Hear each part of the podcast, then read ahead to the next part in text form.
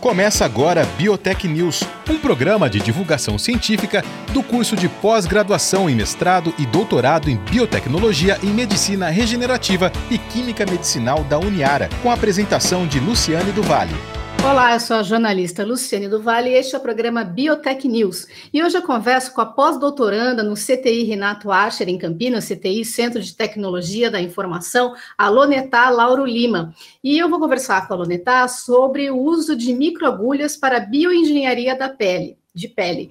E eu começo, é claro, agradecendo a presença, a entrevista com a Lunetá. Lunetá, se a gente puder inverter, se você me permite inverter, e a primeira pergunta ser que você explique um pouquinho o que é bioengenharia de pele, para depois nós falarmos né, desse uso de microagulhas, eu acho que vai ficar um pouquinho mais tranquilo para a compreensão do, do nosso ouvinte. E mais uma vez agradeço muito a sua presença.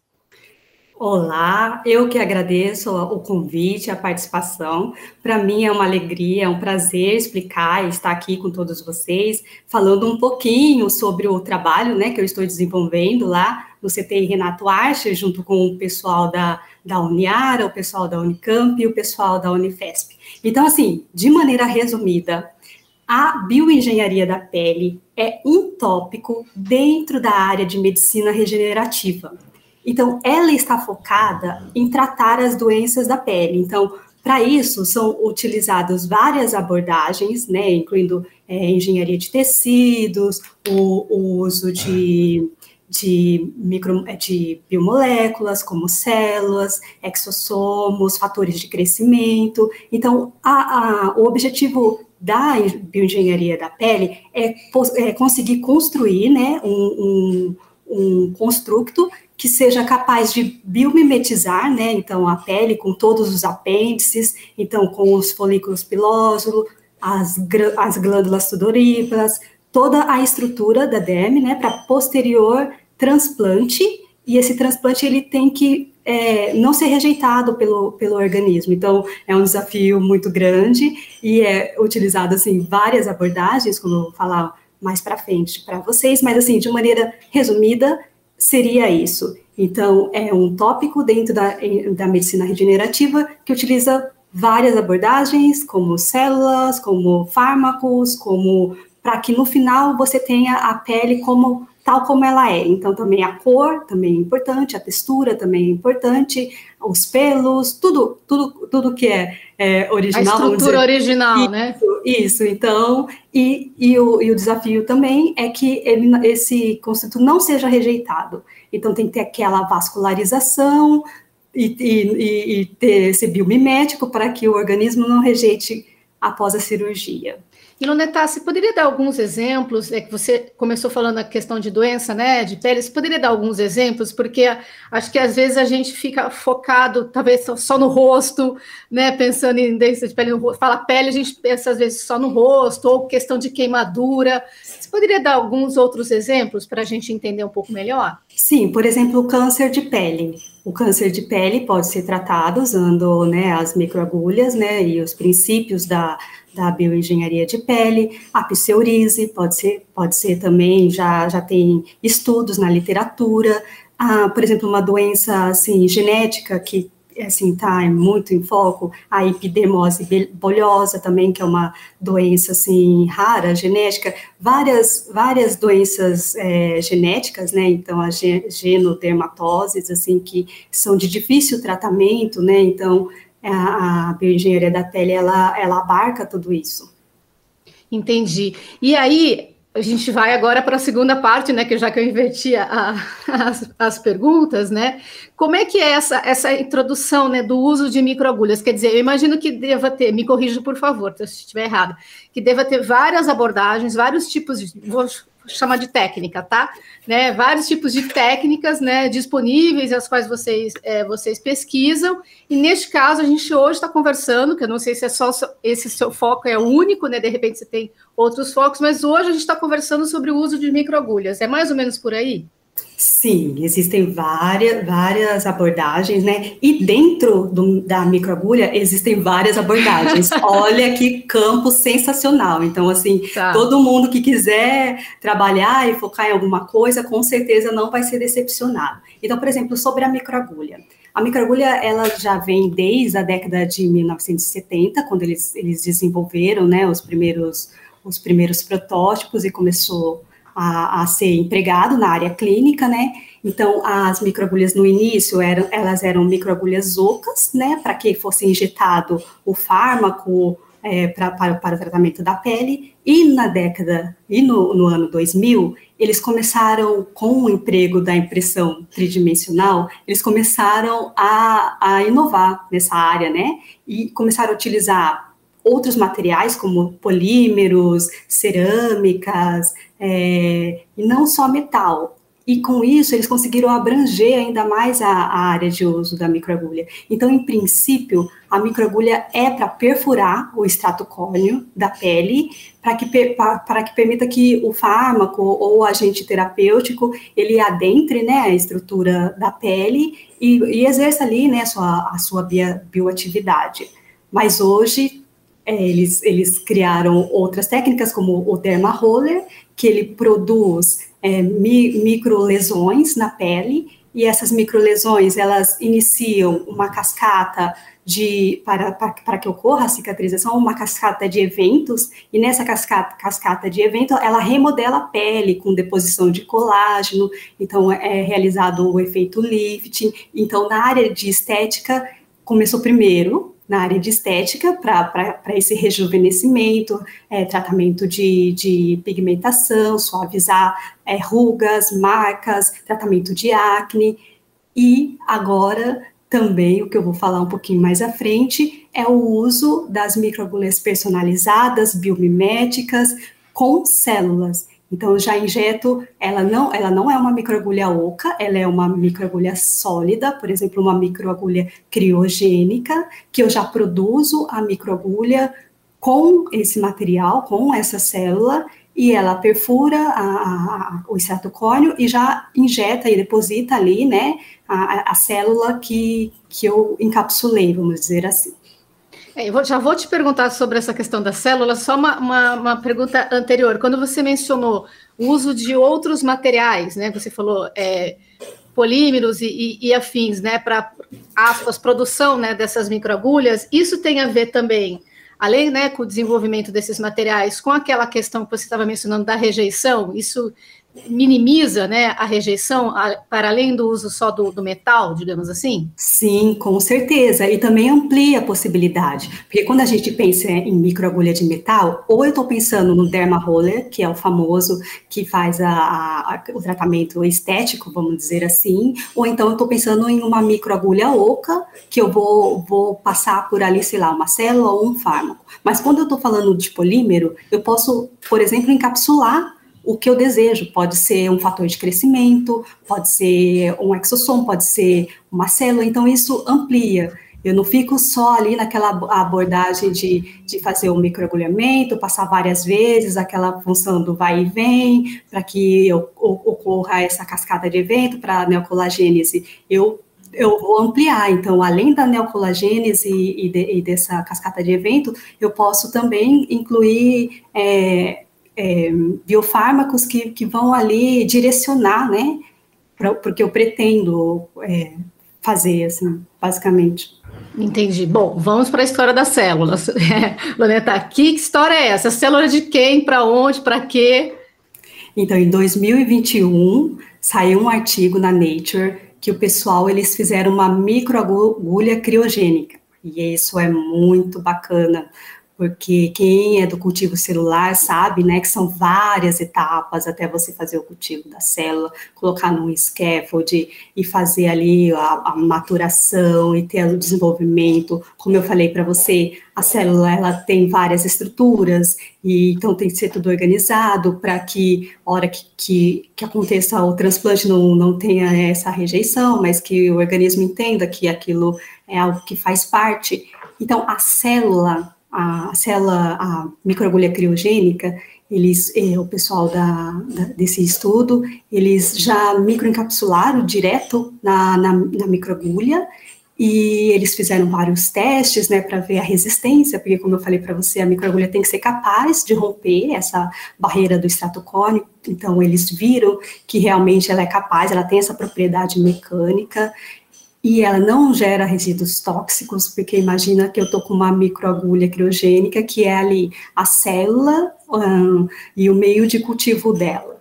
Então, eu vou utilizar esse material e não vai ter, assim, descarte de, de resíduos tóxicos.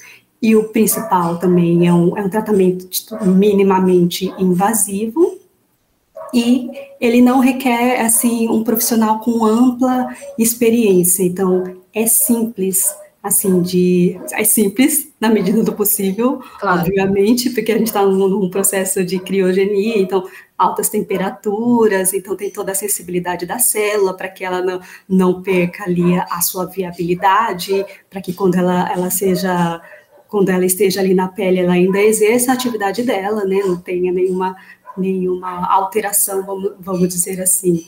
Então, esse, essa microagulha criogênica promete revolucionar.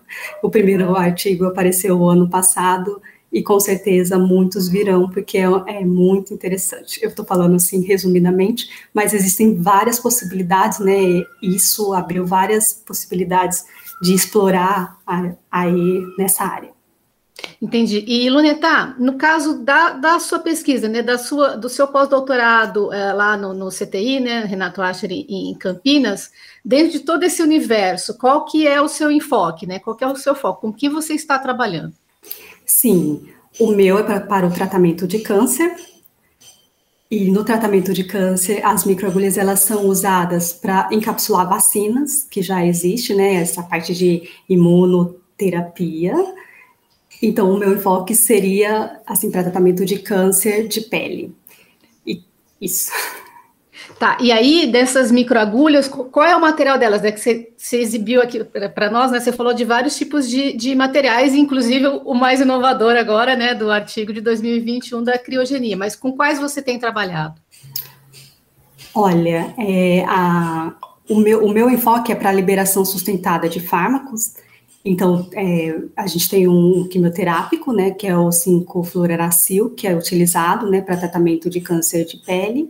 Então, a ideia do meu, do meu projeto é a gente modular essa cinética de liberação, conforme eu falei para você, né, não se, não, não, não se restringe agora só a, a, a, a metais, né, então, o que eu posso fazer é eu produzir uma microagulha com ácido hialurônico, vamos supor, e a formulação que eu pretendo do meu, do meu fármaco, do meu, do meu quimioterápico, e conseguir ali modular essa, essa liberação para que minimize a toxicidade, porque o 5-fluoracil já é utilizado hoje, mas existe muita desistência do paciente por conta do, das reações adversas. Então, essa liberação mais sustentada, usando a microagulha sólida, por exemplo, com ácido hialurônico, minimizaria esses efeitos adversos e, com isso, o paciente ele adere melhor a esse tratamento. Mas, além disso, também, o que a gente encontra na literatura é o próprio uso do derma roller. Então, eu rompo ali a camada superficial, extrato córneo, e aplico uma loção, por exemplo, isso já é, já é realizado na mesoterapia e aplica uma loção com o 5-fluoracil para que ele penetre e, e, e, fique mais biodisponível, vamos dizer assim, é, na pele e trate ali aquele câncer que, que tem ali. Então, duas abordagens, vamos dizer assim, só, no, só com o uso desse fármaco para tratamento de pele. Então, eu posso tanto usar esse fármaco encapsulado direto na microagulha com ácido hialurônico, ou então eu posso fazer o microagulhamento e depois aplicar essa loção do 5-fluoracil, e eu vou precisar de menos quantidade, porque o que, que é a, reação adversa? É, porque eu tenho que colocar, aplicar bastante, né, para que fique dentro daquela janela terapêutica. Então, como eu estou rompendo esse extrato córneo, eu não preciso de tanto, de tanto é, medicamento, porque ali ele já vai, já vai facilitar a, a permeabilidade, a, a difusão do fármaco pra, pro, no, no, tratamento do câncer, então eu posso diminuir. Entendi. Loneta, de tudo isso que a gente está conversando, está falando, o quanto isso ainda está no âmbito de pesquisa e o quanto isso já está no âmbito do acesso às pessoas? Aqui no Brasil, está no âmbito da pesquisa, Mas, por exemplo, tem vários clinical trials é, fora do Brasil, na Europa, Estados Unidos e em outros lugares, que já está na fase clínica, vamos dizer assim. Eu desconheço se no Brasil existe algum grupo de pesquisa, né? Porque, igual eu falei para vocês, eu faço parte do grupo da Unicamp e da Unifesp, é, que é nessa área de tratamento de câncer. E tem, existem outros grupos também no Brasil, então eu não posso desmerecer as pessoas. Então me perdoem vocês, que eu sei que eles existem, se eles já estão nessa fase clínica, porque às vezes o, o que acontece é que eles podem estar fazendo esse estudo e não está sendo divulgado. Então é interessante também esse, esse podcast para que as pessoas saibam que o que uma ou outra está fazendo, Sim. porque a publicação ela demora até surgir, né? Então, de repente, o outro grupo no Brasil, eu sei que tem pessoal no Sul e aqui no, estado de São Paulo mesmo, que também trabalha com, com o tratamento do câncer igual, igual a gente, pode ser que esteja em fase, vamos dizer assim, de publicação desse estudo, e, e eu ainda não sei, mas pode ser que aconteça. Mas o que já está divulgado é, na Europa, Estados Unidos, China, já, já tem bastante visibilidade essa área, vamos dizer assim. É, mesmo se estiver, é, jamais, né, que é um programa de divulgação científica, eu não vou falar mal de divulgação científica, mas mesmo que estiver publicado, uma coisa é a publicação científica, outra coisa é o acesso às pessoas a esse tipo de, de informação e serviço e tratamento, né? É uma coisa, a famosa uma coisa, uma coisa, outra coisa, outra coisa, né? Sim, por isso que é fantástico esse podcast, porque agora todos que ouvirem vão saber que existe uma garota faz um projeto com o CTI, a Uniara, o pessoal da Unicamp e da Unifesp nessa área. Então, eu, eu agradeço muito o convite, é uma alegria muito grande estar aqui hoje. Inclusive, eu queria pra, que a gente falasse um pouco, que, aliás, você adiantou uma pergunta minha, na hora que você começou a falar da, da impressão, né? 3D, que é exatamente essa questão do tratamento especializado. A gente sempre conversa aqui, já tive a oportunidade de conversar com vários pesquisadores dessa área, eles sempre falam desta, desta riqueza né, de possibilidades do tratamento uh, especializado. E aí eu queria que, dentro dessa área, você falasse um pouco mais né, sobre isso, Loneta, o quanto isso. Acho que usar a palavra revolucionou talvez seja forte demais, mas é uma mudança de, de rumo, né, de, de patamar. Sim, por exemplo, no tratamento do câncer existem vários tipos de câncer. Por exemplo, ele pode estar localizado na derme, na epiderme, um câncer basal, e isso está em alturas diferentes, vamos dizer assim. Então, a agulha, a agulha personalizada, impressa em 3D, eu consigo fazer a altura para que esse fármaco ou esse tratamento chegue exatamente naquele, naquele local que eu que eu preciso. Então, dentro da, do câncer, revoluciona dessa forma, que eu consigo fazer uma microagulha de acordo com a sua necessidade. Então, por exemplo, se o seu câncer está localizado na derme, eu faço uma, uma, uma microagulha que tenha essa altura, essa especificação, que ela consiga chegar naquele local essa quantidade de medicação, sim, nem mais, nem menos. Sim, minimamente invasiva, minimamente invasiva, e, e deposite ali o, o que, que você pretende. Por exemplo, no meu caso, o, o fármaco. Então, ela revolucionou nesse sentido, mas existem inúmeras outras. Por exemplo, eu, eu conversei com vocês sobre a, a injeção de células, né, mas aí não, não para o tratamento de câncer, a não ser que eu retire, né, o, câncer e eu preciso fazer aquela regeneração, mas o que eu vi que eu achei bem interessante na literatura é que o pessoal desenvolveu um, um dispositivo usando a impressão tridimensional para injeção de células.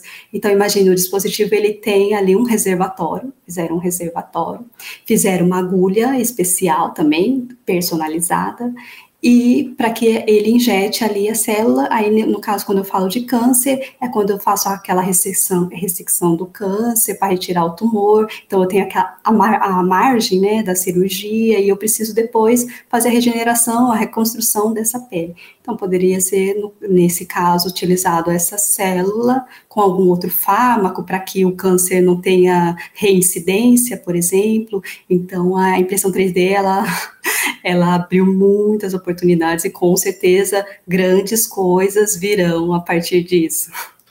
Tá certo. Eu queria mais uma vez muito agradecer a presença da pós-doutoranda Lonetal Lauro Lima. Ela faz pós-doutorado no CTI, o Centro de Tecnologia da Informação Renato Archer, em Campinas, e a gente conversou um pouco, porque o universo é muito grande, é, do uso de microagulhas para bioengenharia de pele. Mais uma vez, Lonetal, muito obrigada pela entrevista. Eu que agradeço novamente, Luciane, pelo convite, agradeço a todos da, da, da Uniara, principalmente agora que a gente, nessa entrevista, a gente pensando quão complicado é a divulgação científica, porque às vezes as pessoas fazem, mas ninguém sabe o que cada um está fazendo, porque demora todo, muito tempo até aparecer os primeiros artigos. Eu agradeço. Você ouviu Biotech News, um programa de divulgação científica do curso de pós-graduação em mestrado e doutorado em biotecnologia em medicina regenerativa e química medicinal da Uniara.